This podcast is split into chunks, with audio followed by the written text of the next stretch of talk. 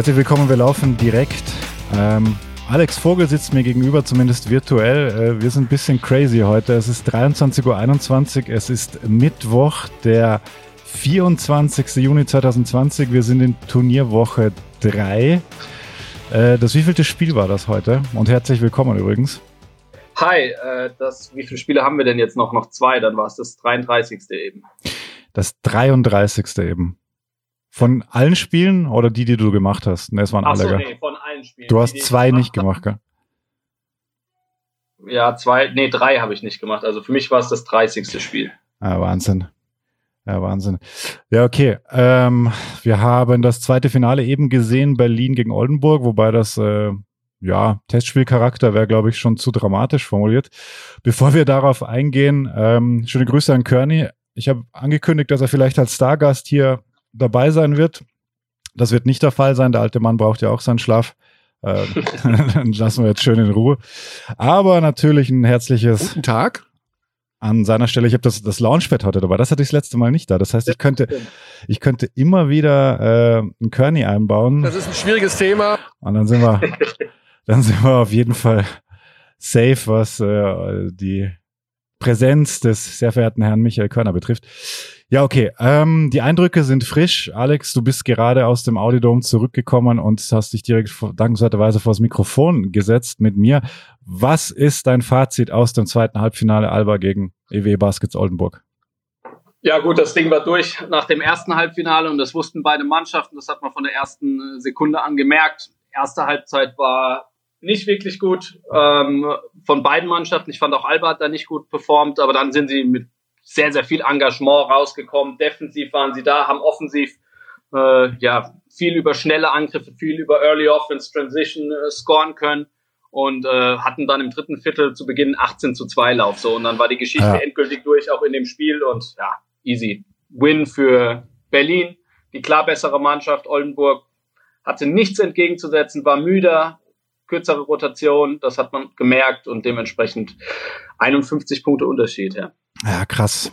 Das ist, äh, hätte man nicht gedacht. Also man hatte gedacht, Berlin gewinnt, mhm. aber nicht in dieser Deutlichkeit, glaube ich. Mhm. Ähm, bevor wir über Berlin genauer sprechen, ähm, lasst uns mal kurz zurückschauen. Also was waren die Gründe für, für Oldenburg hat eigentlich ein gutes Turnier gespielt bis dahin. Sie haben die Bayern geschlagen, sie haben ähm, ja, du verziehst ein bisschen das Gesicht. Ja, sie ich finde, sie, haben, ich find, sie haben ein durchschnittliches. Sie haben ein launisches Turnier gespielt. Also es ja. waren Peaks nach oben. Ja, also nochmal, man muss das alles in Anbetracht der ganzen Umstände auch ein bisschen relativieren, weil das ist halt einfach schwierig da und manche funktionieren dann schneller, manche weniger schnell. Und die Oldenburger waren sicher eine Mannschaft, die weniger schnell funktioniert hat. Also sie hatten schon Probleme. Das Spiel gegen Göttingen war ordentlich, äh, gegen Ulm, das war sehr schwach, gegen Kreisheim, das war auch sehr, sehr schwach. Mhm. Das haben sie am Ende zwar noch für sich entscheiden können. Ähm, dann haben sie gegen die Bayern eine sehr, sehr gute Leistung abgeliefert. Das war für mich mit Abstand ihr bestes Spiel. Und Bamberg fand ich einfach nicht gut im Viertelfinale. Da war Oldenburg ordentlich, aber so all in all, vor allem wenn du jetzt noch das Halbfinale betrachtest, dann war das ein durchschnittliches Turnier für mich von den Oldenburgern und muss ich ganz ehrlich sagen, kein gutes. Ich dachte, sie haben auch jetzt hier im Halbfinale deutlich mehr entgegenzusetzen. Mhm. Wir haben gestern das äh, andere Halbfinale ja auch schon gesehen. Das war eine wahnsinnig gute Serie, finde ich. Also beide mhm. Teams, es war richtig cooler Basketball. Ich habe gestern im Überschwang getwittert, dass äh, Basketball sehr geil ist, weil du, wenn du, du wirst daran erinnert, wenn du solche Spiele siehst, finde ich. Weil da hattest du ja alles drin. Ähm, wenn wir ganz kurz noch über Ulm sprechen wollen. Mhm. Ähm, hatten bis dahin kein Spiel verloren, bis gestern. Ähm, einmal unentschieden, das lassen wir jetzt mal außen vor, aber es war, ja, es war so ein bisschen die Feel-Good-Story. Ähm, was hat Ihnen trotzdem gefehlt gegen Lubo dann? Also, der Backcourt war einfach stärker bei den Ludwigsburgern. Also, wenn man das mal so ein bisschen betrachtet, den Turnierverlauf von den Ullmann, ähm, sie haben gegen Oldenburg und gegen die Bayern gespielt, was die guten Mannschaften jetzt in der Gruppenphase angeht. Frankfurt lassen wir im Viertelfinale dann auch mal so ein bisschen außen vor. Das waren aber mhm. sowohl Oldenburg als auch Bayern beides Post-Up-Mannschaften. Ähm, ich finde, haben sie sehr, sehr clever verteidigt, hatten eine sehr, sehr gute Team-Defense, haben also in der Verteidigung wirklich hervorragend äh, funktioniert. Ähm, das war auch noch im ersten Halbfinale gegen die Ludwigsburger so, aber im zweiten haben sie dann nichts mehr entgegenzusetzen gehabt, dieser Physis, diese Athletik auf den kleineren Positionen. Und ganz egal, ob das ein Marcus Knight war, ein Nick Weiler-Bepp war, ein Jalen Smith war, ein Thomas Wimbush war, der natürlich auf der Vier dann spielt, aber sie hatten dem nichts entgegenzusetzen. Defensiv haben dazu offensiv nie diesen Spielfluss, diesen Rhythmus, diese Spielfreude entwickeln können. Ähm, oder anders ausgedrückt, die Ludwigsburger haben ihn das größtenteils genommen, so dass sie dann am Ende auch verdient ausgeschieden sind. Trotzdem zusammengefasst war das ein ganz, ganz tolles Turnier von den Ulmern. Sie haben wahnsinnig Spaß gemacht. Sie haben den schöneren Basketball gespielt als in der, als in der regulären Saison. Sie haben den attraktiveren Basketball gespielt, den erfolgreicheren Basketball gespielt als in der regulären Saison und dementsprechend Kompliment, vor allem weil Ossetkowski und vor allem eben auch Kleppeis sehr, sehr gut funktioniert haben, die Leute, die du da hinzugezogen hast. Ja, du hast äh, Thomas Kleppeis erwähnt, der hat sich ein bisschen geärgert im Interview danach. Er hat ein paar Dinger verlegt, die wir sonst von ihm eigentlich immer drin sehen. Also er ist ja auch einer, der wirklich Zug zum Korb hat, der abschließen kann, der die Closeouts auch attackieren kann, weil du musst ihn ja eng verteidigen, weil er einfach ein sehr solider Shooter ist. Und da fällt mir vor allem ein Layup in der Crunch-Time, wo er durchkommt, fast alleine am Korb ist und dann äh, den verlegt, äh, Dreier, die rein und raus rollen, ist wahrscheinlich auch eine Erfahrung, die er jetzt machen muss auf dem, auf dem Level. Weil ein sehr guter Spieler ist er einfach, ein sehr guter BBL-Spieler, das kann man, glaube ich, festhalten. Er ist ein sehr, sehr guter BBL-Spieler und er war auch gestern wieder einer der besseren. Also er hat 17 Punkte gestern gemacht, muss man dazu sagen, weil er eben an die Linie gekommen ist, zwölfmal an der Linie gestanden hat. Aber er hat halt eben nicht so gut aus dem Feld geworfen. Er wurde, ich glaube, dreimal beim Dreier gefault. Das habe ich auch selten gesehen mhm. in einer Partie. Ähm, aber ja, ich glaube, das trifft nicht nur auf Klepeis zu, sondern auch auf andere Leute. Aus Setkowski im ersten Spiel, der relativ viel leichtere Dinge verlegt hat unterm Korb, ähm, der nie so seinen Rhythmus gefunden hat gegen diese Ludwigsburger Mannschaft, auch wenn das zweite Spiel besser war. Ähm, das war insgesamt dann zu wenig, ja. Aber, wie, aber ich würde es eher auf die Ludwigsburger bringen, weil mhm. die haben den Ulmern eben diese Option weggenommen. Du willst was spielen, erste Option weg. Das erste Handoff lassen sie nicht zu. So, mhm. weil die Ludwigsburger eben gut verteidigen. Und dann bist du schon mal so ein bisschen raus. Und teilweise sind sie geduldig geblieben. Wenn ich da gerade an ja, das Hinspiel denke, wo dann Harvey gut durchsteckt oder wo auch mal Christian Phillips, den ich eh super fand, penetriert und die Verteidigung auf sich zieht und gut durchsteckt, weil sie geduldig bleiben, aggressiv waren. Aber es war zu wenig der Fall. Ähm, und das hat vor allem eben auch mit den Ludwigsburgern zu tun gehabt, die einfach, die einfach eine geile Mannschaft sind und nie aufhören, Basketball zu spielen und immer Gas geben. Also da können wir sehr gerne direkt den, den Weg zu den Ludwigsburgern gehen, weil was schon auffällt, also dieses, diese Ganzfeldpresse, für die sie so lange bekannt waren unter John Patrick, wird ja gar nicht mehr so oft eingesetzt. Es ist ja eher so ähm, phasenweise, dass sie diese, diese Daumenschrauben so richtig anziehen und in der in der zweiten Halbzeit haben sie das ja auch dann intensiv gemacht. Also du hast ja gerade angedeutet, sie haben eigentlich den Ulmern ihr Spiel weggenommen. Ähm, aber das immer, wie würdest du das charakterisieren? Also siehst du es auch so, dass die Defense sich ein bisschen geändert hat, dass sie halt später eigentlich auf den Mann gehen, aber dafür halt immer noch diese Mega-Organisation haben? Ähm, also wenn man so das Ganze beobachtet, finde ich, in den letzten Jahren ist John Patrick schon häufiger mal so ein bisschen weggegangen. Also er hat nicht mehr, hat, es gab ja Jahre, wo er wirklich fast 40 Minuten ja. in jeder Partie gepresst hat. So. Auch jetzt presst er noch, auch jetzt ist immer noch dieser Guard-Terror da, aber deutlich weniger. Jetzt bei dem Turnier war es insgesamt auch weniger. Mhm. Hat natürlich auch mit dem Fitnesszustand zu tun. Aber ich glaube, wir haben gegen die Ulmer sehr gut beobachten können, dass die Ulmer damit Probleme hatten. Also wann immer Patrick das so ein bisschen hat mhm. spielen lassen, haben die Ulmer durchaus Probleme bekommen. Und die Guards, und ganz egal, wer da auf den Guard-Positionen gespielt haben, hat, da haben sie dann teilweise die Bälle weggeworfen oder es war immer knapp an acht Sekunden dran. Ich kann mich erinnern, John Patrick hat da mehrmals gefordert, oh, acht Sekunden, es war genauso an der Grenze. Ähm, ja, ich glaube, sie sind jetzt fitter durch diese, also sie sind natürlich irgendwie kaputter, aber trotzdem sind sie jetzt irgendwann in Shape weil Patrick auch viel durchwechselt und weil die Mannschaft einfach sehr, sehr fit wirkt. Und ich kann mir auch vorstellen, dass sie das gegen Alba das eine oder andere Mal spielen lassen werden. Aber wie gesagt, nicht mehr so häufig. Trotzdem jemand wie Lukas Herzog zum Beispiel hat über das ganze Feld die ganze Zeit mhm. verteidigt. Ja, da war dann weniger Doppeln, sondern es war dann einfach Man-to-Man, -Man, äh, harte Press, Full Press und ähm, Full Court Press und ähm, ja, bin gespannt, wie das im Finale aussehen wird. Diese Sparks, die die jungen Spieler bringen können bei Ludwigsburg auch. Also super wichtig, glaube ich, dass sie die Möglichkeit haben, die einzusetzen. Das hatten wir jetzt auch am Dienstag schon, ne, am Montag haben wir den Podcast gemacht, äh, Körny und ich, hatten wir da auch schon kurz drüber gesprochen, auch mit Wobo. Weil Patrick ja auch immer sagt, die trainieren schon so lange mit uns und es fällt ja auch auf, wie organisch der die da einsetzen kann. Also es fällt ja nicht auf, dass da ein 16-Jähriger rumläuft oder ein Lukas Herzog. Ähm, wird, glaube ich, im Finale extrem wichtig, weil die Rotation natürlich auch eine große Rolle spielt, dass du eben diese defensive Intensität matchen kannst. Ähm, ganz allgemein gefragt, welcher von den Youngstern hat dich am meisten beeindruckt und äh, generell, wie siehst du die Rotation bei Lubo in dem Zusammenhang? Also erstmal ist es natürlich super erfreulich, dass in einem Halbfinalspiel, wo noch nichts entschieden ist, ähm, vier U20 Leute bei den Ludwigsburgern auf dem Parkett stehen. Mhm. Ähm, das ist ganz, ganz stark. Auch John Patrick weiß natürlich, dass er da sehr, sehr viel rotieren muss, ähm, weil das jedes zweite Tag, weil es jeden zweiten Tag ein Spiel eben gibt. Ähm, mich haben alle vier beeindruckt auf ihre ganz eigene Art und Weise. Ein Lukas Herz, also erstmal finde ich super, dass sie reinkommen und sofort Selbstvertrauen haben, und zwar alle vier. Ähm, ein Hook Porty, der gefehlt hat, aber gestern großen, ja, krass, großen Impact hatte. Krass, ja. Ähm, dann ein Lukas Herzog, der Günther Full Court nimmt, hart Pressure macht und Günther damit wirklich teilweise sogar ein bisschen Probleme hatte. Mhm. Ähm, oder der zumindest mal von Anfang an verhindert hat, dass die Ulmer leicht in ihr Set kommen. Dann ein ähm, Kaisin, den zuvor, glaube ich, niemand irgendwie, ja. ja. irgendwie so damit gerechnet hatte, dass er so eine Rolle spielt, der auf der vier agiert ja, und das echt gut macht, hart dagegen hält, viele kleine Dinge macht, die nicht auffallen. Aber wenn ich sagen würde, wer mich am meisten beeindruckt, dann ist es der junge Patrick, mhm. weil also der spielt so smooth, der spielt so reif, der ist 16 Jahre alt. Da ist so ein Talent dahinter, das mhm. sieht man wirklich, das ist ein großes Talent. Und äh, das kann mal ein richtig guter Basketballer werden, ja. Und ähm, der hat mich insgesamt dann, würde ich sagen, am meisten beeindruckt. Aber alle vier super. Ja, bin ich absolut bei dir. Hook Porte auch, muss man ähm, auch konstatieren, der kam da zurück und hat ja auch sofort das Spiel verändert.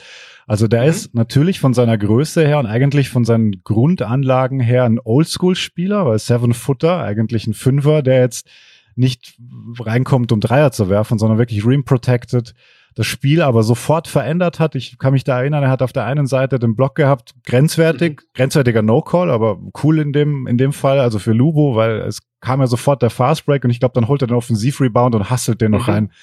Und das sind ja auch Plays und das glaube ich, bevor wir dann wirklich auf die genaueren Matchups gehen, damit kannst du Alba Berlin auch ganz schön nerven. Also ähm, mit diesem Hustle, das sind sie auch in diesem Turnier vor allem jetzt, ähm, damit hatten sie nicht viel zu tun, außer eben im Spiel gegen Lubo, sonst konnten die da ziemlich durchcruisen bis ins Finale. Und Lubo ist, glaube ich, schon in der Lage, eben durch diesen Einsatz ähm, Albert zu nerven. Aber da, lass uns kurz bei äh, Hook Party bleiben. Wie, wie siehst du ihn? Ich meine, der ist 18. Das ist Wahnsinn eigentlich. Mhm, also natürlich schon sehr, sehr viel Talent dabei. Ähm, wahnsinnig groß, lange Arme. Ähm, Unfassbar lange Arme. Als Seven Footer noch dazu. Ja. Rim Protector hinten, der da wirklich ein paar Würfe verändert hat. Nicht nur der Block von ihm, sondern auch andere Würfe. Vorne jemand, der arbeitet, der wirklich arbeitet, der jetzt noch nicht der Mann ist, finde ich, dem du den Ball reinweise in den Post gibst, gibst und äh, dann kreiert er und geht eins gegen eins, aber der offensive Rebounds holen kann, der dann hart finishen kann, jemand, der durchaus auch mal einen Ball bekommen kann. Wir haben diese eine Aktion gesehen, wo er wirklich schön hookt dann. Mhm, ja, hatte. guter Touch in, in Ringnähe. Guter Touch, ja. Also, Beidhändig. Ja, beidhändig. Also er ist einen guten Wurf, also für, für sein Alter und für ja. die Position und Länge einen echt ordentlichen Wurf. Ähm, das ist ein ganz, ganz großes Talent. In manchen Facetten seines Spiels noch so sehr, sehr roh, aber wie soll es auch anders sein? Hm. Und ähm, der kann den Ludwigsburgern helfen. Also ich glaube, es war Statement genug, dass Hook Porty gestern im Kader war und nicht äh, Jackson. Ja. Cameron Jackson bei, ja. bei ähm, John Patrick. Absolut. Also ähm, freue mich auf jeden Fall, dass er wieder da ist. Also auch die ganze Geschichte drumherum, dass er jetzt während des Turniers seinen Schulabschluss macht. Ähm, sollte gut gelaufen sein. Ich weiß nicht, ob er jetzt, ob er bestanden hat, aber auf jeden Fall gratulieren wir. Und äh, Bildung ja. ist ja auch ein wichtiges Thema. Ähm, Basketball hin oder her. Ähm, Alba Berlin, Turnierverlauf bisher. Ähm, sie hatten eigentlich wir können eigentlich über gleich über das Ludwigsburg-Spiel sprechen, über das äh, Spiel in der Gruppenphase. Das war das Beste eigentlich, hast du gesagt heute auch im Kommentar. Ähm, ja. Das beste Spiel der Gruppenphase es war dann doch deutlicher, als es äh, mit 97 zu 89, als es lange Zeit den Anschein gemacht hat, weil ich glaube, vier Minuten vor Schluss war Lubo plötzlich wieder mit einem äh, vorn, weil Wimbush ja. ja komplett ausgetickt ist mit 30. Ähm, wie, also wenn du zurückdenkst, ja, bestes Spiel, was ist dir sonst noch so aufgefallen? Äh, mir ist vor allem aufgefallen, dass Marcus Knight nicht gut gespielt ja, hat. Ja, sechs Punkte nur.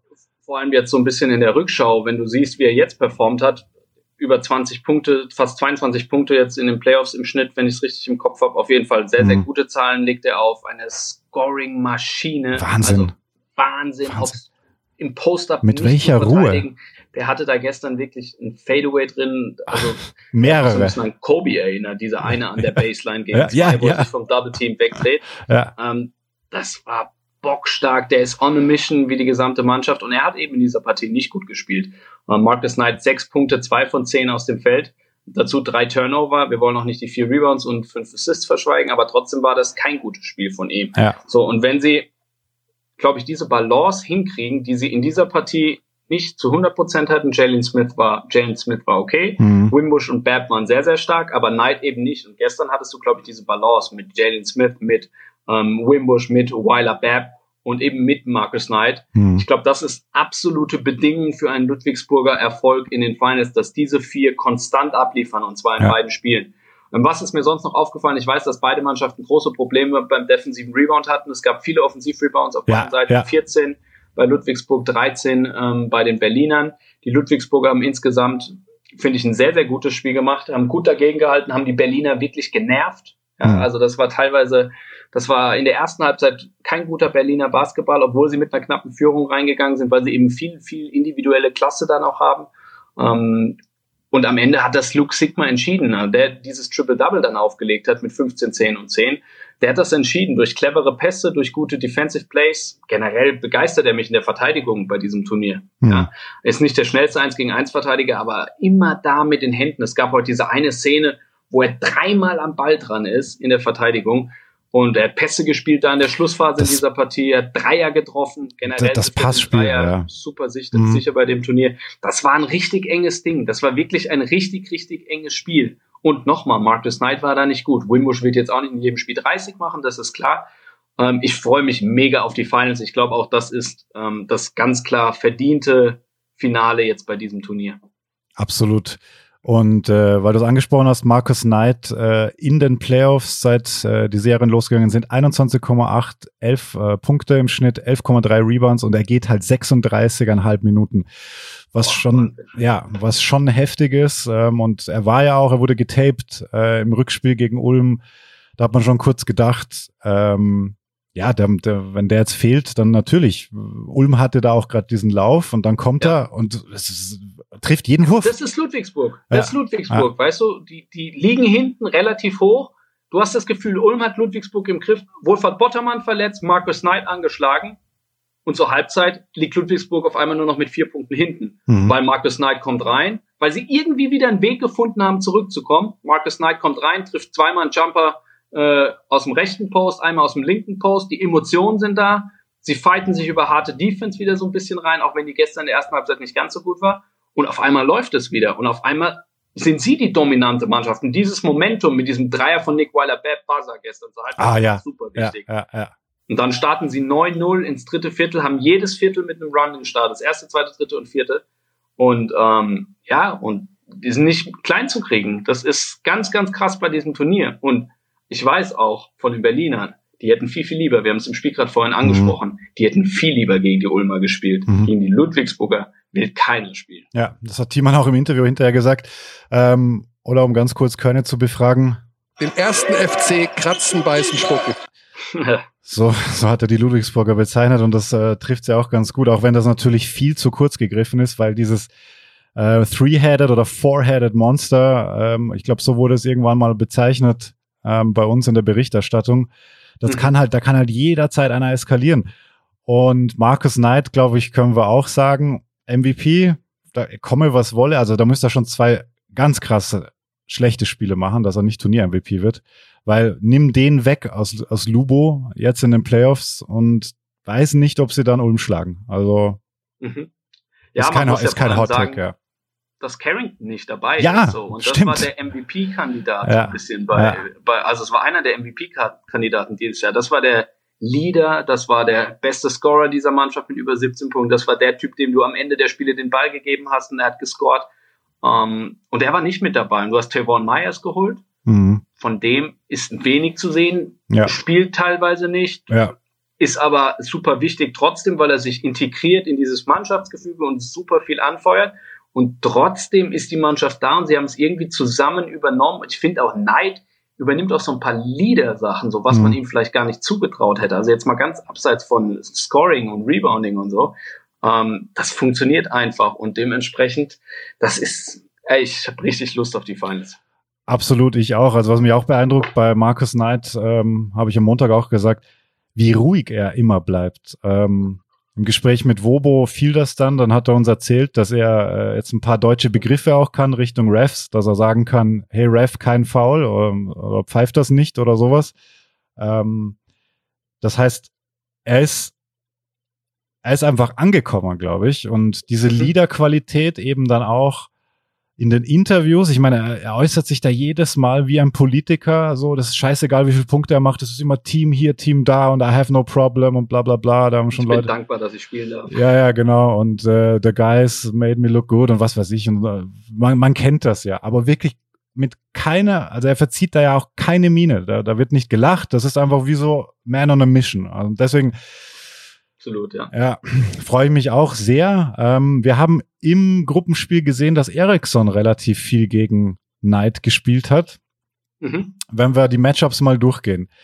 Ähm, ja, wer soll, wer soll deiner Meinung nach Marcus Knight verteidigen bei Berlin? Weil Ericsson ist jetzt nicht so be bekannt als, als, als äh, Verteidiger eines äh, balldominanten Guards. Also Puh. Ja, ja, ja. Also gibt natürlich super viele spannende Matchups. Sigma gegen Wimbush ist ganz bestimmt ja. auch eins, was es auch schon in dieser Partie war. Ja. Aber es ist schwierig. Also du musst gegen Knight natürlich als Mannschaft verteidigen. Du musst auch erstmal abwarten, wie, ähm, ja, wie die Berliner starten. Ich glaube, bei den Ludwigsburgern ist die Starting Lineup relativ klar. Bei den Berliner würde ich jetzt auf Siva und Eriks, Eriksson im, hm. würde ich jetzt mal so vermuten, dass das vielleicht das Matchup ist.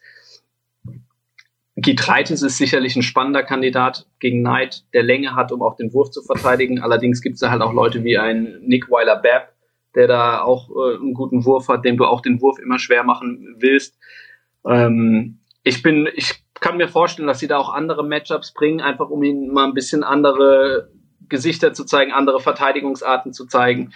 Hm, ich glaube, ich finde Gitreitis ein spannendes Matchup gegen ihn, weil der kräftemäßig, mhm. glaube ich, ganz gut dagegenhalten kann. Ähm, bin mir aber auch nicht sicher, wie Aito das dann machen wird. Also da muss man mal abwarten. Ich habe es gerade auch nicht mehr im Kopf. Hat Eriksson meistens gegen ihn verteidigt ja. in diesem Spiel? Ja. Eriksson ist natürlich äh, länger als Knight, aber körperlich natürlich deutlich schwächer. Und ich glaube generell, dass wir vielleicht auch ein paar Guard Screens sehen werden, so bei den Ludwigsburgern, so aller Houston Rocket Style. Ähm, einfach um den schwächsten Berliner Fre äh, Verteidiger zu attackieren im 1 gegen 1 und das ist eben sehr, sehr häufig Eriksson. Mhm. Also es kann Eriksson sein. Mhm. Und da muss man, müssen wir auch mal abwarten, inwiefern auch ein Siever da dagegenhalten kann, was die Athletik angeht. Ja. So, Harvey hatte damit zum Beispiel ganz große Probleme, ein bisschen ja. anderer Spielertyp, klar.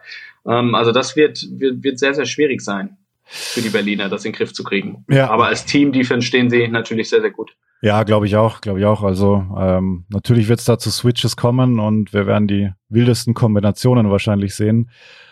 Natürlich ist es anders bei Lubo, weil, ähm, weil natürlich sehr viel ISO gespielt wird. Das heißt, äh, die Matchups können da auch über längere Zeit dann passieren. Also das wird nicht so viel geswitcht werden müssen, traditionell, ja. weil sie halt einfach, okay, da, Marcus Knight, mach mal, das ist dein, dein Angriff. Ähm, oder eben Weiler Bepp, der hat viel gegen Gitreitis gespielt im, äh, in der Gruppenphase.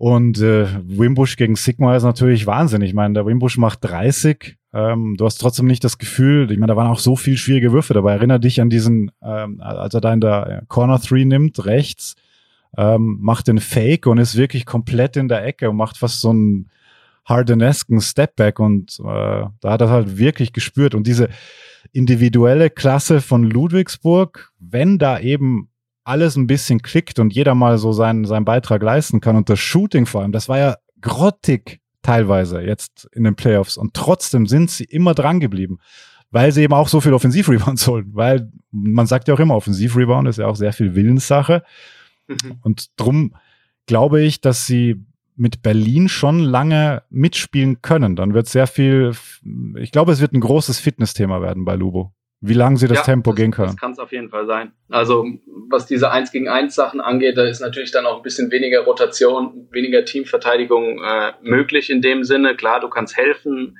ähm, aber es ist trotzdem nicht ganz so leicht. Also es wird viel auf die 1 gegen 1 Verteidigung natürlich ankommen. Wenn wir dann kurz aufs Matchup gehen zwischen ähm, Wimbush und Sigma, die sich offensiv beide dominiert haben in dieser Partie, auf ihre ganz unterschiedliche Art. Mhm. Wimbush eher der, der mit dem Gesicht zum Korb Sigma attackiert, weil er schneller ist. Sigma einer, der in den Post gehen kann. Auch das haben wir ein paar Mal gesehen. Der auch vielleicht auf eine ganz andere Art dominiert. Ähm, einfach als Spielgestalter, als Playmaker auf der Power Forward Position. Ähm, der über den das ganze Berliner Spiel im Endeffekt läuft und der einfach ein genialer Basketballer ist, so wie wir ihn in der BBL so gut wie noch nie hatten. Und ähm, das sind Spieler, die sich offensiv dominieren, die auch defensiv ihre Qualitäten haben auf der Viererposition, ganz unterschiedlich sind und wird sehr, sehr interessant sein, wer das Duell für sich entscheidet. Bei Wimbush ist mal, also Sigma, glaube ich, wird konstant abliefern. Bei Wimbush bin ich mir nicht ganz so sicher. Der braucht Selbstvertrauen und mhm. der muss es fühlen, so wie gestern in der zweiten Halbzeit. Davor war er in der ersten Halbzeit ja echt nicht gut. Im ersten Spiel war er auch echt nicht gut im mhm. Halbfinale. Sie brauchen ihn. Sie, Ludwigsburg braucht diese vier größeren Leute. Der Rest muss kämpfen, beißen und äh, dann ist was drin. Genau. Das sehe ich absolut auch so. Ähm, und wenn du dir den, also wenn du dich dran erinnerst, wie sie aufgetreten sind gegen die Bayern am Anfang, ähm, da war ja auch noch, also erstes Spiel, komplett andere Zeit, wenn man, wenn man zurückdenkt, aber Lubu war da schon so ein bisschen ähm, überrascht, nicht überrascht und auch nicht wirklich nervös, aber es hatte so ein bisschen hektischen Charakter. So, die wussten, wie gut sie sind nach der, äh, nach der Gruppenphase und waren dann so ein bisschen schon äh, beeindruckt vom Moment, glaube ich, dass sie da jetzt gegen die Bayern spielen und dass sie eine Chance haben. Das hat gedauert und ich finde, sie haben sich unfassbar entwickelt, was dieses Selbstbewusstsein äh, betrifft, dass sie eben diese, dass sie gemerkt haben, sie können immer wieder zurückkommen, was ja auch im Verlauf für so eines Turniers super wichtig ist, dass du eben diese Evolution als Mannschaft mitmachst und den Eindruck hatte ich jetzt halt gegen Ulm, im zweiten Spiel, da habe ich mir gedacht, hey, egal ob Ulm da jetzt zehn vorne ist, die können jederzeit zurückkommen. Und das haben sie auch ausgestrahlt, finde ich. Und angeführt, Und angeführt von Markus Knight. hat es in einer Auszeit auch angesprochen. Er hat gesagt, wir sind gut, wir haben das schon mal gesehen. Ja. Wir können hier zurückkommen. Die Würfe fallen bisher noch nicht. Wir haben gute Würfe. Wir brauchen ein bisschen mehr Ballbewegung. Sucht euch die Matchups aus, die wir haben. Alles gut. We've seen that before. So, also. Mhm. Wahnsinnig gut. Wahnsinnig gute Ansprache. Mhm. Immer ganz ruhig, mhm. klare Worte und seine Mannschaft kommt raus jedes Mal und antwortet dann auch. Also äh, schenkt dem Trainer das Vertrauen zurück. So, und ähm, das zahlt sich wahnsinnig aus. Also die behalten komplett die Nerven, die sind sich ihrer Stärke zu 100 Prozent ja. bewusst. Du hast richtig, du weißt richtig, die Ludwigsburger, die kommen zurück, die fallen nicht auseinander. Ganz mhm. egal, was ist, Ludwigsburg fällt nicht auseinander. Das, was Oldenburg passiert ist, mhm. das wird bei Ludwigsburg nicht passieren. Wenn Ludwigsburg mit 20 hinten liegt, die werden kämpfen, die werden sich auf 12, 13 nochmal rankämpfen, da bin ich mir relativ sicher. Ja. Weil die 40 Minuten Gas geben, immer weiterspielen. Coaching, glaube ich, ein sehr gutes Thema und ähm, es wurde ja vom Turnier gesagt, John Patrick ist gemacht für so, für so ein Turnier. Äh, hat sich jetzt natürlich bestätigt, aber man muss schon sagen, hast du den Clip gesehen, als sie gestern ähm, aus der Kabine, als Patrick in die Kabine kam, mhm. mit mhm. er wirklich wie so ein wie so ein Vater mit so einem Smile, äh, bevor er da reingeht und dann wird der empfangen, also wirklich das ist ja, siehst du ja auch nicht alle Tage, dass ein Team sich mega freut, dass der Coach jetzt kommt und yeah und wir und boah, also das siehst du, siehst du selten und ich weiß doch in einigen Kabinen auch, ähm, aber das war schon beeindruckend. Äh, also in der Mannschaft stimmt es zu 100 Prozent. Äh, von dem, von Marcus Knight bis zum Physio, da ist alles voll da. Ich glaube, der Physio wurde mit MVP rufen. Ja, stimmt, glaub, stimmt. Das war, das war, der Physio, ja. Der Knight getaped wirklich, hat. Mhm. Da stimmt es wirklich komplett. Und auch zwischen Mann, die Mannschaft vertraut dem Trainer auch zu 100 Prozent. Du siehst das. Es kommt jemand von abseits, von außerhalb mit Taywon Myers, der ist sofort grandios integriert, ist eine Stimmungskanone, gibt Gas. Und ähm, das ist schon, also John Patrick scheint wirklich wie gemacht für diese Turniere. Und die Ludwigsburger wurden, haben ihre starke Leistung während der Saison bestätigt, auch wenn jetzt auch gleich in einem anderen Rahmen. Ja, darf man auch nicht vergessen, waren auf Platz zwei beim Break, mhm. wenn ich's, äh, ich habe es nicht nachgesehen, aber war sogar. Ähm, ja. Jetzt haben wir Lubo extrem gehypt, aber ich glaube, alles, was wir jetzt gerade gesagt hätten, hätten wir da am Anfang gesagt, ähm, Albert Berlin ist hättest du das wahrscheinlich auch sagen können, weil Alba macht das ja schon über Jahre gefühlt. Sie hatten natürlich, was, was ein bisschen schade ist, also unter Anführungszeichen, imaginäre Gänsefüßchen. Wir sehen das Duell gegen die Bayern nicht, wie es Paul Zipser angekündigt hat, dass sie irgendwann sowieso gegen Alba spielen werden in dem Turnier. Ähm, Bayern ist raus. Ähm, das heißt, dieser, dieses Trauma müssen sie nicht nochmal über sich ergehen lassen, was ihnen, glaube ich, auch unfassbare Lockerheit gibt. Andererseits hätten sie natürlich Bock gehabt, bin ich mir auch sicher, endlich mhm. die Bayern zu schlagen. Ähm, und wenn wir auf den Turnierverlauf jetzt schauen von, von Alba plus neun gegen Frankfurt, grottiges Spiel. Also das war ja wirklich gerade so, dass es, dass du das Gefühl hattest, ja, okay, das reicht zum Sieg. Plus sieben gegen Bamberg, das war ja mit das Beste von Bamberg. Dann plus 30 gegen Fechter, dann dieses Wahnsinnsspiel gegen Lubo, dann plus 25 Viertelfinale Göttingen, dann plus drei Respekt an Göttingen für das Rückspiel, die ja wirklich bis zur letzten Sekunde der Arme Martin, geil, ja. der arme Martin Hermannsson, der zwei fast noch Flagrants auf die Arme kassiert, weil sie die, mhm. die, die Uhr angehalten haben. Wenn du dich erinnerst, der hat sich überhaupt nicht ausgekannt. Ja. Und jetzt plus 29 und plus 22 gegen Oldenburg. Also es ist gefühlt für Berlin ein sehr leichter Turnierverlauf gewesen bisher. Und sie konnten ihre Rotation spielen. Ja. Sie sind mega fit. Sie sind genau jetzt, glaube ich, das Finale kommt genau zum richtigen Zeitpunkt, weil sie jetzt gut, bei guter Laune sind, gut eingespielt sind. Sie kennen sich gut, sie kennen Aito so gut ähm, seit Jahren. Deswegen diese ganzen Attribute, die wir jetzt Lubo attestiert haben, muss man auch Alba natürlich mega Credit geben, weil sie das eben schon so lang delivern. Definitiv. Definitiv. Also die ersten beiden Spiele war, haben sie so ein bisschen Anlaufzeit gebraucht, das hat man gesehen. Aber mit dem Bamberger Spiel war der war der Rhythmus dann offensiv endgültig da. Hm. Ich glaube, es war sehr, sehr gut, dass sie viele deutliche Spiele hatten, dass sie einen Siever schonen konnten, einen Hermannsson schonen konnten, einen Nokoma schonen konnten, einen Sigma, dass die alle Zeit bekommen haben und auch ja bei vielen Spielen jetzt nicht viele Minuten gehen mussten. Ähm, sie sind fit. Ich glaube, Aito hat das aber sehr, sehr gut gemacht, dass er trotzdem es geschafft hat, jedem Spieler, ich glaube, bis auf Gidreitis, der immer noch nicht so voll im Turnier drin ja, ist, komisch. hat wirklich jeder Spieler mittlerweile seinen Rhythmus und jeder Spieler hatte ein wirklich gutes Spiel und ist seitdem voll da. Mhm. So, das hat Aito perfekt hinbekommen. Ein Hermannsson hat sich entwickelt, Siva war sowieso von Anfang an da, ein Sigma Siva ist voll da. Mhm. Eriksson spielt ein klasse Turnier. Also sie funktionieren wirklich als Mannschaft hervorragend und klar sind der super große Favorit als Basketballfan kann man sich auch nur wünschen, dass Peyton Siever ähm, fit bleibt. Weil ein fitter Peyton Siever und der ist uns lange, ähm, konnten wir nicht sehen, weil er immer wieder Probleme hatte mit Verletzungen. Und dann hast du dir gedacht, so, ja, wie viel hat er denn noch im Tank überhaupt? Ja, sehr viel, haben wir jetzt gesehen. Weil was er da jetzt gemacht hat, ähm, also wie er da ein Spiel dominieren kann, natürlich scorest du nicht so viel bei Alba, weil sich halt viel mehr verteilt aber er könnte mehr scoren. Ich glaube, er ist jetzt bei 14,5 oder so, was, was für ihn schon sehr viel ist oder für einen Alberspieler gefühlt sehr viel genau. ist. Ähm, und es macht einfach Riesenspaß, dem zuzusehen, wie er da alles dirigiert und, und anführt und scoret, ja.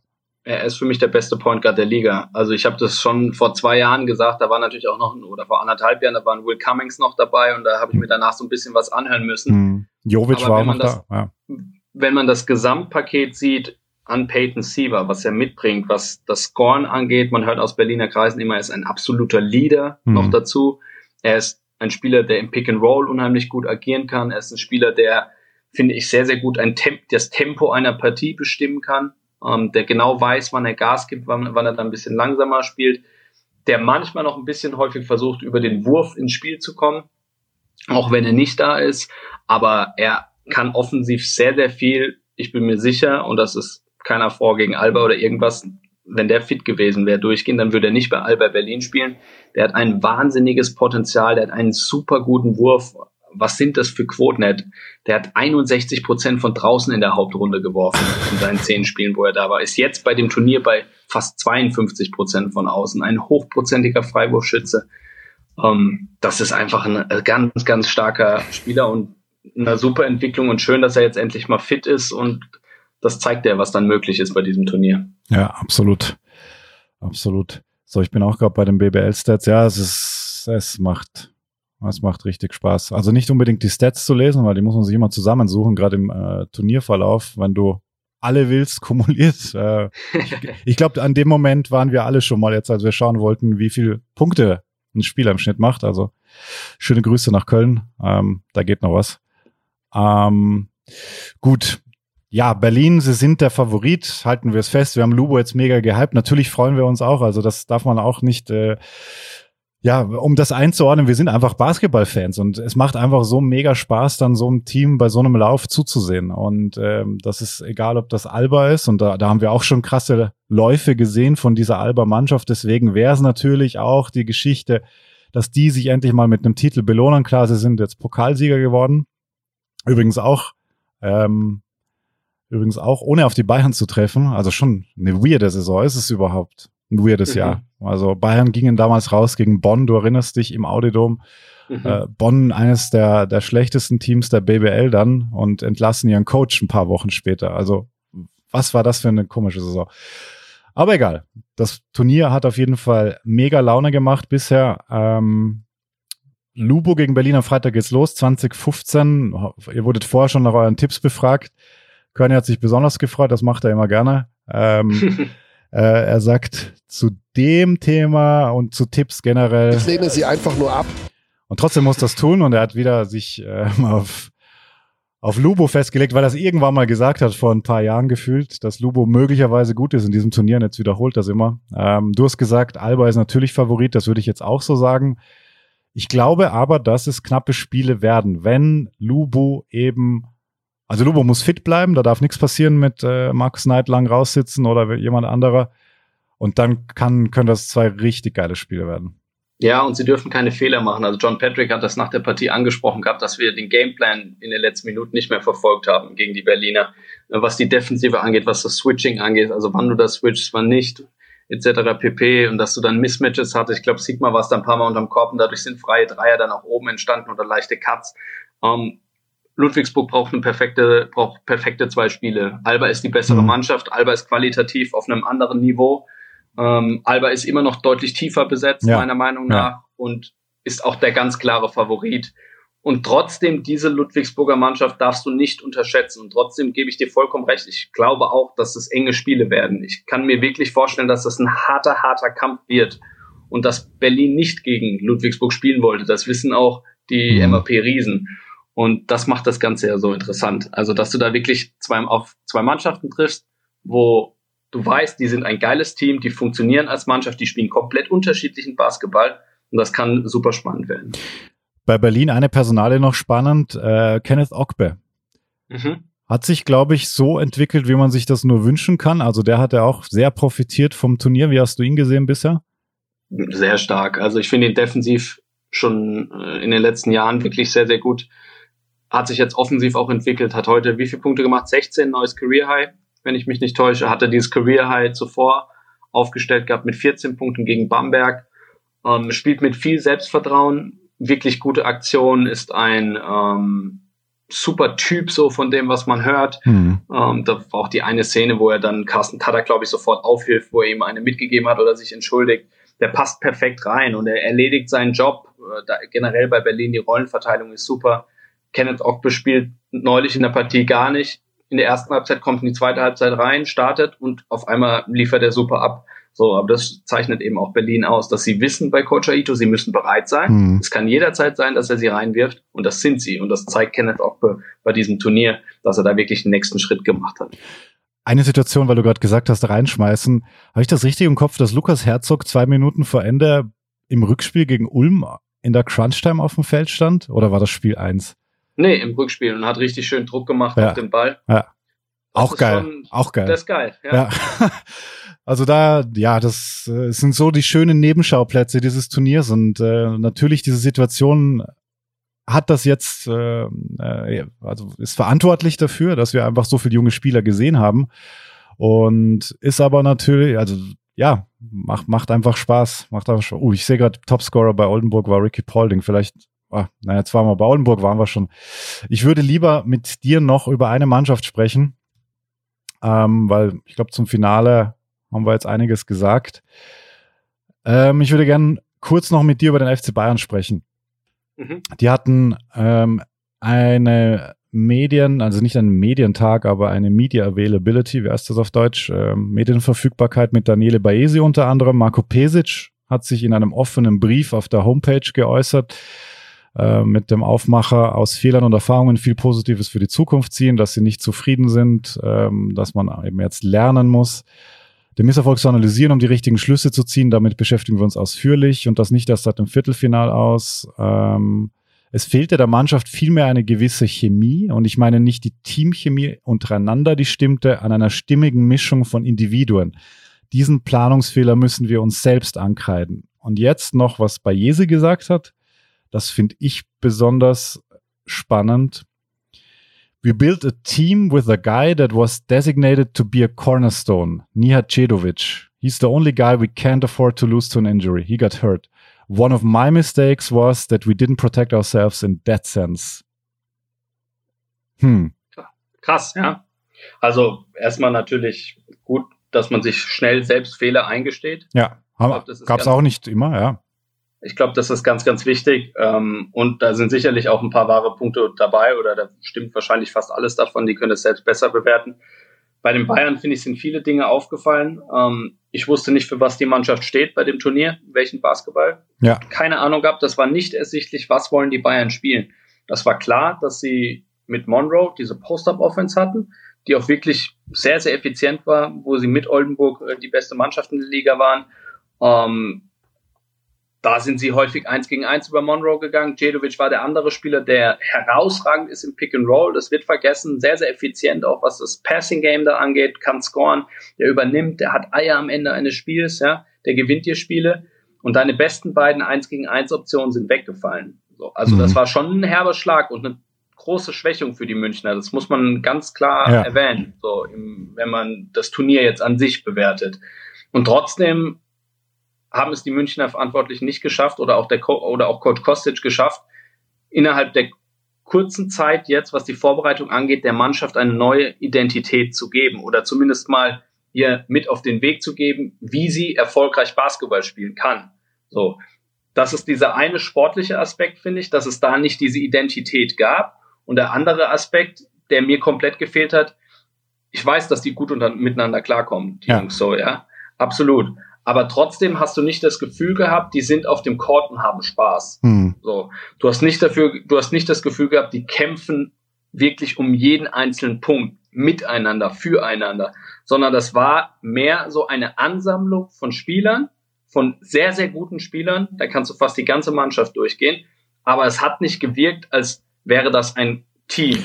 Da musst du nur auf die Bank schauen. Das wurde gegen Ende hin dann deutlich besser. Da hat man dann auch gemerkt, sie wollen. Und da war dann deutlich mehr Effort da. Aber das war eben auch nicht von Anfang an da. Ähm, dementsprechend ein ganz, ganz schwieriges Turnier für die Bayern, die dann auch verdientermaßen ausgeschieden sind und jetzt können wir mal ganz gespannt auf die Zukunft schauen. Wer die Bayern Fußballer kennt, also der Körny als Dortmund-Fan weiß das ja ganz genau, äh, dass äh, die Bayern nach Schwächephasen, nach Schwächephasen immer sehr, sehr stark zurückkommen. Ja. 2012, äh, wo Dortmund das Double geholt hat, äh, danach äh, nicht mehr viel für den nee. BVB und ging sehr, sehr viel für die Bayern. Ja. Ähm, dementsprechend, ich glaube, die Bayern werden sehr, sehr stark zurück Kehren haben noch einige Spieler im nächsten Jahr unter Vertrag, die auch dieses Jahr im Vertrag standen. Dann kommt es darauf an, dass du dich wirklich äh, clever und gut verstärkst. Ja, noch ein Zitat von Bayesi in dem Zusammenhang, ähm, übrigens äh, zusammengetragen von Robert Häusel von der Big, dankenswerterweise. Ähm, Bayesi hat noch gesagt, wir müssen Spieler hierher holen, die wirklich hier spielen wollen. Spieler, die denken, wow, ich spiele für den FC Bayern Basketball. Das wird eine der größten Herausforderungen. Ich muss hier eine bessere Auswahl treffen. Weil du gerade den Fußballvergleich gebracht hast. Natürlich war das, also früher war es für die Fußballer noch leichter. Mittlerweile ist das, hat sich auch ein bisschen verschoben, was internationale ähm, Teams betrifft. Aber trotzdem ist natürlich die, die, die Marke der große FC Bayern äh, im Fußball hat natürlich eine andere Strahlkraft. Wenn du dahin willst, im Basketball. Natürlich ist das ein guter Punkt, den Baese da anspricht, aber ich glaube nicht, dass die Bayern schon so weit sind, ähm, dass, dass du halt die Starspieler kriegst, die sich denken, wow, ich spiele beim FC Bayern Basketball. Das wäre ja dann eher der Ansatz zu sagen, ich hole halt up and coming Leute, die sich denken, wow, ich kann, ich darf für den FC Bayern spielen. Ob die dann aber schon die Qualität haben, ist genau. natürlich dann eine ganz, ganz andere Geschichte. Mhm. Also ich glaube zum Beispiel ein Diego Flacadori ist super stolz, dass er Stimmt. für Bayern spielen darf. So, mhm. Aber hat er die Qualität, um den Bayern eben in der Euroleague zu helfen?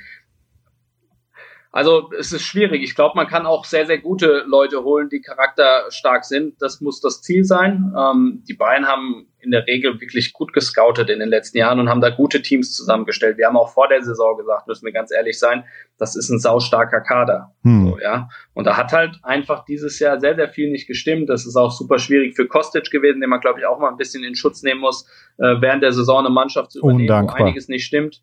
Äh, Radonjic ist da ja ja, ich will nicht sagen gescheitert, aber hat zumindest mal nicht den Basketball spielen lassen, den, den man sich in München vorgestellt hat, so am Ende hin, zum Ende hin. Und dementsprechend war das auch sehr, sehr schwierig für Kostic. Das war einfach eine Saison, um zusammenzubrechen, die war zum Vergessen für die Münchner. Ja. So, du bist im Pokal ausgeschieden, du bist in der, in der Euroleague, äh, bist du ganz, ganz unten gestanden. Ich glaube, nur St. Petersburg war noch ein Platz tiefer.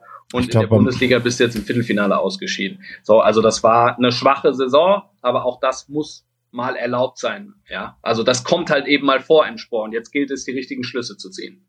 Absolut, ja, bin gespannt, wie die aussehen. Natürlich neuer Coach. Ähm, auch das sagt bei Jesi, dass es, äh, bevor der neue Coach kommt, werden keine neuen Spieler geholt. Es werden alle bleiben, die Verträge haben. Es ist natürlich spannend, ob welche verlängert werden. Also Stichwort Danilo, Stichwort Maodo, ähm, mhm. die ja beide jetzt vertragslos sind aktuell. Ausgeschlossen hat er, dass Monroe zurückkommt. He deserves a much bigger stage. I think he's a luxury that we cannot afford. Also klar, Kohle spielt auch eine Rolle. Und ja, also ich war natürlich Monroe ein super Spieler, aber ich finde halt, wenn du ein Team um ihn herum bauen willst, 2020, auch in der Euroleague und auch in Europa, ist es einfach tough. Also. Es muss halt passen. Also es muss ja. halt einfach passen. Und zum Beispiel finde ich, also Danilo ist ein guter Spieler auf der 4, um Gottes Willen. Ja, also kann ja, aber er muss auf der 5 spielen, er muss auf der 5 starten. Quoten, ja. Aber er muss im Post-Up eingesetzt werden. Ja. Und er wurde mit Monroe auf dem Feld eben seiner stärk größten Stärke, und das ist das Post-Up-Game, wurde er beraubt, so, wenn du es so willst. Ja? Und da muss einfach eine bessere Harmonie von Spielern auf dem Parkett zustande kommen hm. und werden die Münchner also zurückschlagen. Also, die Münchner Bayern wird zurückschlagen. Also ich glaube, wir können an der Stelle festhalten, die brauchen einfach einen modernen Stretch Vierer. Wenn du zurückdenkst an, äh, an Derek Williams, der jetzt mhm. nicht im klassischen Sinn Stretch Forward, ja doch schon, also er hat schon das, der, der hat das Feld breit gemacht, der war gefährlich, der hat von draußen getroffen. Und Danilo stand da unterm Korb. Erinnere dich an dieses unfassbare Fenerbahce-Spiel, als, als er Fenerbahce in der Overtime, also Danilo Bartel, die fertig macht in der Overtime. Weil das war so ein geiler One-Two-Punch. Und natürlich, man neigt immer dazu zu romantisieren, aber mit Williams auf der Vier war das ein anderes Team. Die haben harmoniert. Also ja. Danilo Bartel und Derek Williams haben sehr, sehr gut harmoniert. Das hat gepasst. Und Bartel und Monroe haben nicht, nicht harmoniert, um Gottes Willen. Also wenn wir mal auf die Leistung der Starting Five schauen, gerade in der Euroleague, die waren gut. Das war effizient, das war gut. Das war effizient, das war gut. Ja, das ist, ja. Aber mehr auch nicht, finde ich. Ja. Aber ähm, es hat insgesamt halt einfach nicht gepasst.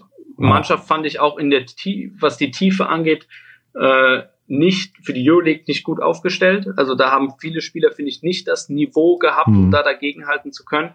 Ähm, da wird, wird schon Veränderungen geben. Aber wie nochmal, ich bin davon überzeugt, dass Marco Pesic und Daniele Bayesi da die richtigen Entscheidungen treffen werden. Ja. Okay, wenn wir jetzt schon dabei sind, auch eine Frage, die uns äh, per E-Mail an abteilungbasketball.gmail.com erreicht hat. Was für ein Point Guard brauchen die Bayern? Na, das hängt natürlich so ein bisschen vom Rest des Teams ab. Also, dass du kannst jetzt nicht sagen, du musst das gesamte Team sehen und dann kannst du sagen, so ein Point Guard passt dazu. Ja. So, du kannst nicht sagen, der und der Point Guard passt zu einem Verein, sondern du musst das Team sehen und oder du hast einen Point Guard und baust dann dein Team darum auf. Das ist, äh, glaube ich, so zusammenzufassen. Ich glaube zum Beispiel zur letztjährigen Mannschaft hat Stefan Jovic sehr, sehr gut gepasst. Ja. So, ein mit, Spieler, mit Stefan gemeinsam. Jovic wird, ist auch ein Point Guard, der vermutlich zu sehr, sehr vielen Mannschaften extrem gut passt weil er halt ein Floor General ist, weil er ein, ein Spielmacher ist, der, der, der geniale Pässe spielt, der das Tempo bestimmt wie kein anderer, der auch dieses Jahr bei Kimki jetzt nicht schlecht gespielt hat, ähm, auch wenn er mit Verletzungsproblemen teilweise ein bisschen zu tun hatte. Ähm, ich sehe sehr gerne solche Spielertypen, aber natürlich muss der Rest dazu passen. Ja, absolut. Vielleicht zieht ihr die Frage auch dahingehend ab aus dem aktuellen Lineup, ähm, aber das wird einfach überholt sein. Ich sehe übrigens auch Lessors Vertrag war nur ein Einjahresvertrag, wenn ich das richtig mhm. sehe. Mhm. Ähm, weil das ist natürlich auch ein Spieler, wo du sagen könntest, okay, da hole ich mir ein, ähm, da hole ich mir einem Point Guard, der dazu passt, dass du eben dieses Pick and Roll, Jovic. ja, Jovic ist ein. Spieler, der zu Lessort zum Beispiel passen würde, was seine Pick and Roll Stärke angeht ja, und so weiter. ja, absolut. Ja, aber es ist eine spannende Frage. Aber du zum aktuellen Kader, ähm, da hat mir auf den, da war, es gab, finde ich, keinen richtigen Point. Der einzige richtige Point Guard in dieser Mannschaft war für mich Schischko. Mhm. So. Und der ist Und nie der angekommen. Ja. ist natürlich auch schwierig in- reinzukommen. Ja. Er hat es trotzdem ganz gut gemacht vor der Corona-Pause. Ich glaube, es ist wichtig, dass du mal einen klaren Point Guard hast, dass du einen Spieler hast, der gibt der Mannschaft Struktur. So, und das hat mir dieses Jahr gefehlt. Das ist nichts, was jetzt mit Maudolo, mit TJ Bray, Hm. mit Peter Kopon oder mit den anderen Guards zu tun hat. Die haben alle ihre außergewöhnlichen Qualitäten, aber sie sind eben nicht diese Point Guards, die Struktur in eine Mannschaft bringen. Das Mhm. fehlt ihnen und ich glaube, da brauchen die Bayern definitiv ein. Ja, sehe ich auch so. Und ich bin ja riesen Lessor-Fan eigentlich. Mhm. Und wenn man sich nur vorstellt, was der, also auch was er mit Berlin gemacht hat, damals noch, als er bei wem war, mir fällt es gerade nicht ein, äh, im Eurocup, du erinnerst In dich? Malaga. Danke, danke für Malaga. Ähm, da hat er sie ja zerstört mit 20 plus und äh, Ja. war nicht, war nicht äh, in Ge- Griff zu kriegen. Ich weiß auch nicht Ja, mehr, wer der Point Guard war, muss ich sagen. Das, äh, Du musst, du musst halt, du musst richtig einsetzen, die Leute. Ja. Also, und das hat mir dieses Jahr eben auch gefehlt, dass die Leute nie, häufig nicht nach ihren Stärken eingesetzt wurden, dass ein Kopon auf dem Feld steht und Uff. dass er 15 Minuten lang keinen Wurf sieht. Und das hat nicht damit zu tun, dass er die Würfe verweigert, sondern dass einfach wenige Plays für ihn gelaufen werden. Mhm. So, und das hat mir dieses Jahr so ein bisschen gefehlt. Die Führung, vielleicht auch teilweise so ein bisschen von außen, ähm, aber vor allem eben von einem Point Guard, der das dann anleitet. Und äh, da wird es sicherlich einige Veränderungen geben müssen. Ja, es ist super spannend. Also wir werden auf jeden Fall zwei Teams in der Euroleague haben. Euroleague hat heute ihren Spielplan, ihren Spielstart bekannt gegeben mit 1.10.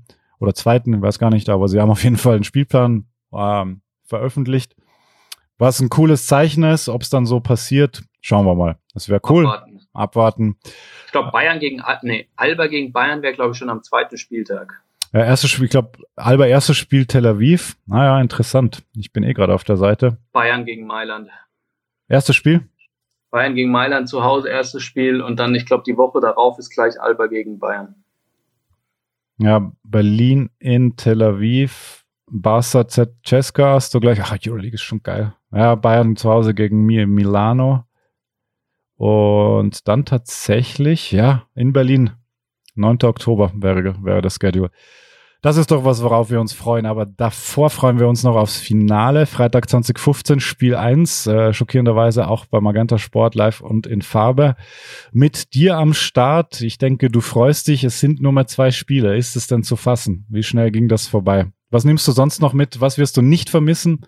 Desinfektionsduschen oder? Oh nee, äh, also ich habe mich wirklich jeden Tag, und das ist nicht gelogen, äh, super gefreut, wenn ich aufgewacht bin, dass ich jetzt in die Halle gehen kann und Spiele kommentieren kann. Ich glaube, das ist ein Luxus, den jetzt nicht sonderlich viele haben, um ganz ehrlich zu sein, vor allem in dieser schwierigen Zeit und dann da tollen Basketball zu sehen mit einer gigantischen Crew, wo es einfach super viel Spaß macht und ich bin wirklich traurig, dass es vorbei ist und wegen mir könnte das noch ein paar Wochen so weitergehen. Aber das war schon so ziemlich genau mein Ding.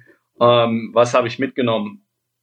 Dass die BBL da einen riesen Job gemacht hat, Ja. was die Ausrichtung angeht, ähm, dass sich dass es auch im Fernsehen echt, im TV, also bei uns bei Magenta echt gut aussieht, dass man sich das echt angucken kann, dass man sich relativ schnell daran gewöhnt, dass keine Fans dabei sind. Mhm.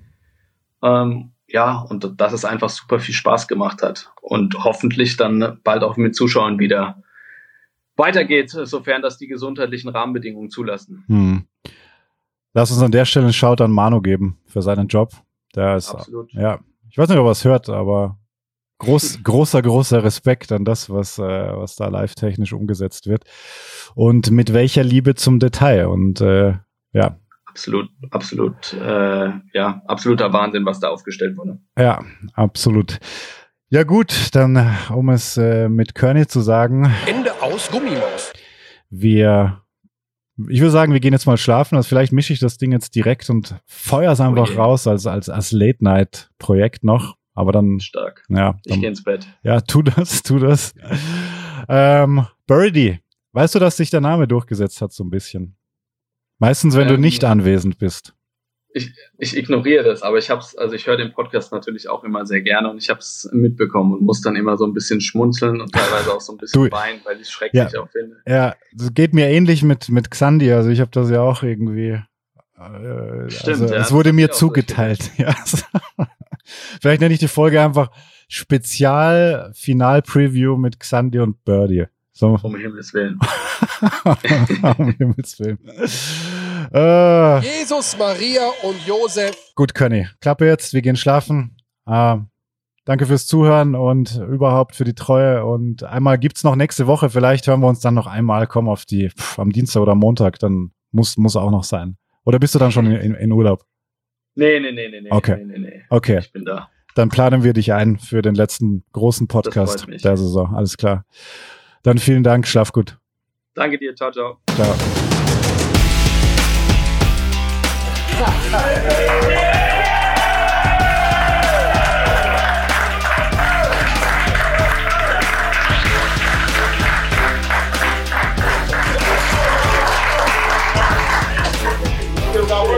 on, come on.